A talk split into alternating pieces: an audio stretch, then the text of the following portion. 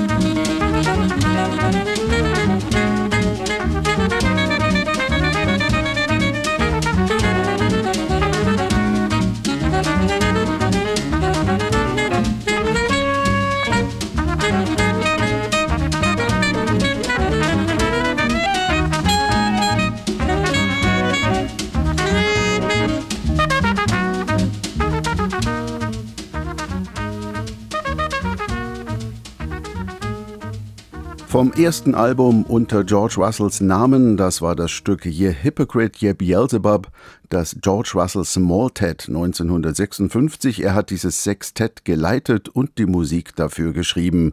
Eigentlich wollte er selbst auch praktizierender Instrumentalist werden, doch eine hartnäckige Lungenkrankheit machte ihm einen Strich durch die Rechnung. Die vielen Klinikaufenthalte hat Russell dann aber dazu benutzt, sich in Musiktheorie zu vertiefen. Übrigens waren seine Eltern auch beide Musikwissenschaftler, Professor und Studentin, aber er hat sie nie kennengelernt, er wurde als Baby zur Adoption freigegeben. Dennoch zog es auch ihn in die Musik, er sagte, das muss wohl Vererbung gewesen sein.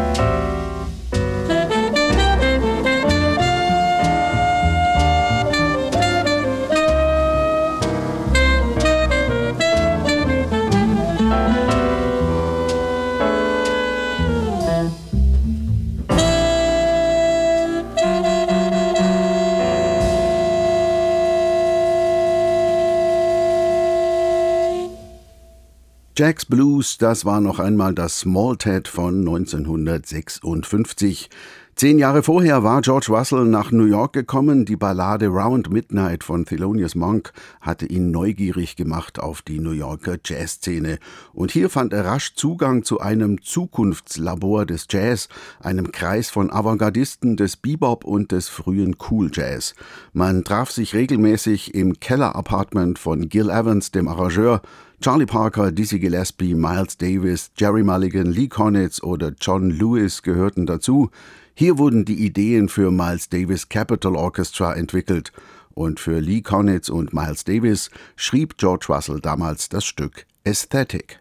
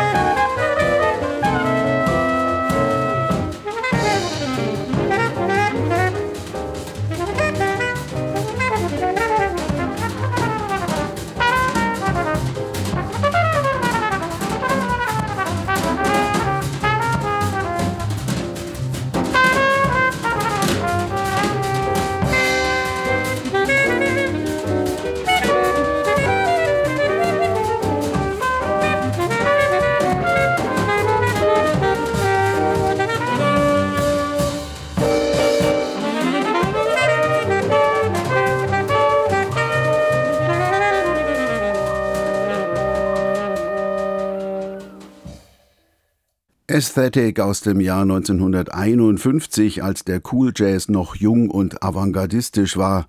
Wir hörten Lee Konitz am Altsaxophon und Miles Davis mit der Gegenstimme an der Trompete, eine frühe Komposition von George Russell. Damals komponierte er für verschiedene Bandlieder, auch für Dizzy Gillespie oder Buddy DeFranco, und er hat viel über Musik diskutiert. Und so ist dann 1953 sein heute legendäres Theoriebuch entstanden, The Lydian Chromatic Concept of Tonal Organization, ein Buch, das das Verhältnis zwischen Akkord und Tonskala ganz neu definiert und das zur Grundlage des modalen Jazz werden sollte. Der Komponist Toru Takemitsu nennt es eines der brillantesten Bücher über Musik, eine Philosophie der Musik.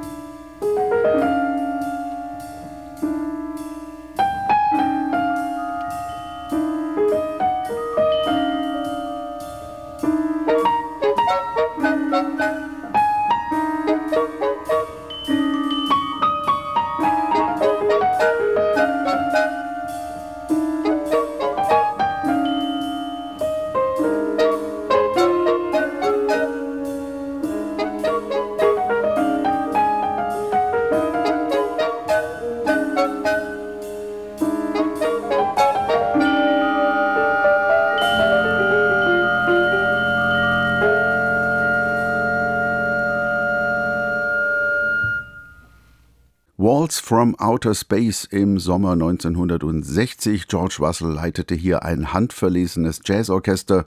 Die Solisten waren Bill Evans am Piano und Dave Young am Tenorsax und das Album hieß Jazz in the Space Age.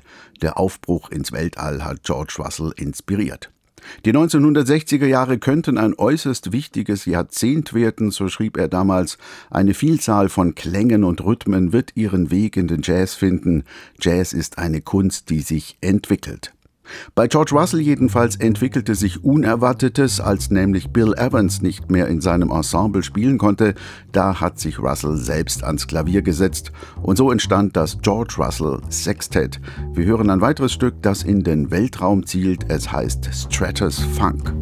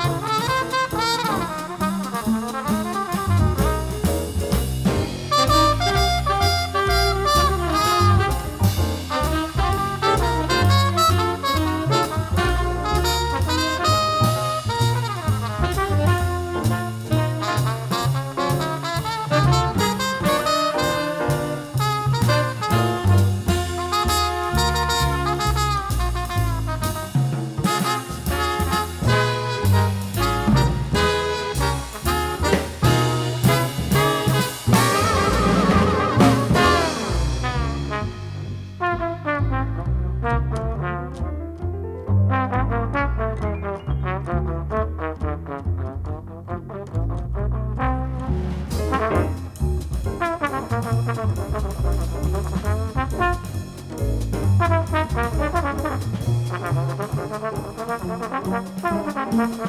you.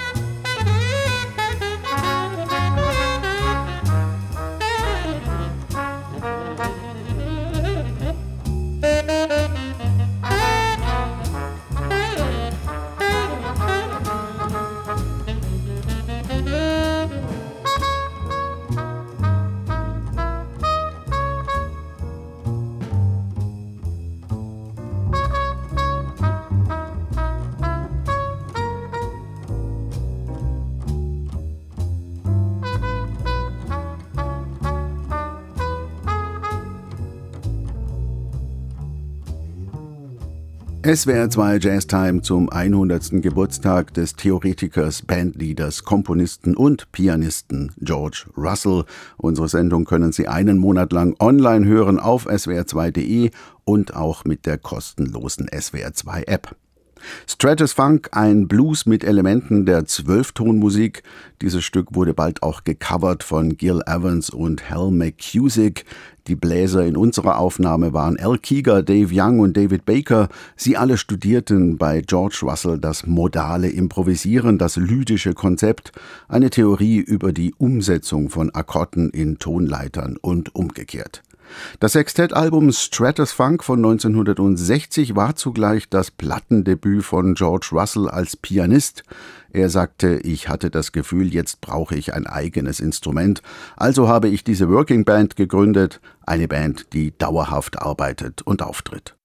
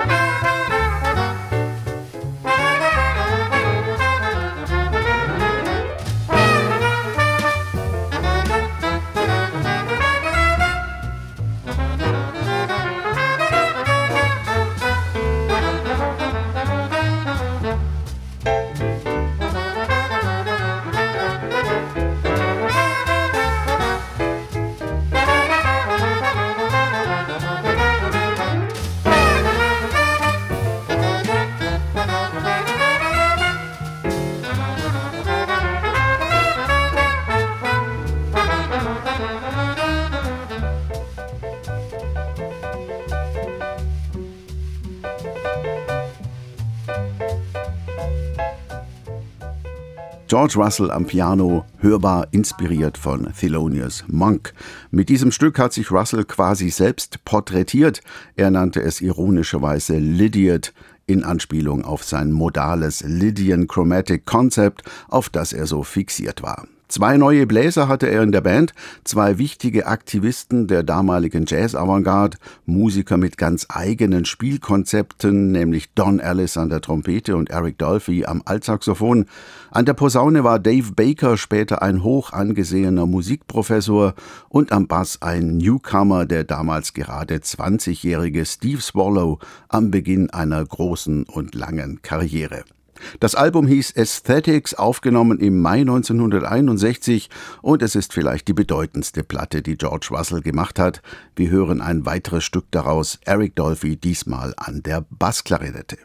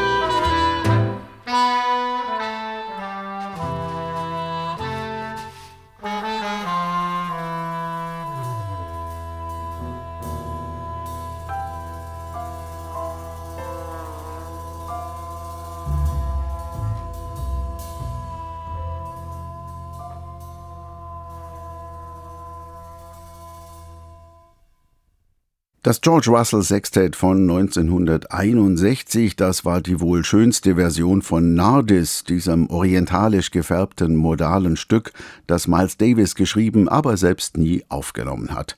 Miles und George Russell, sie hatten sich bei Gil Evans kennengelernt und haben einander immer wieder inspiriert.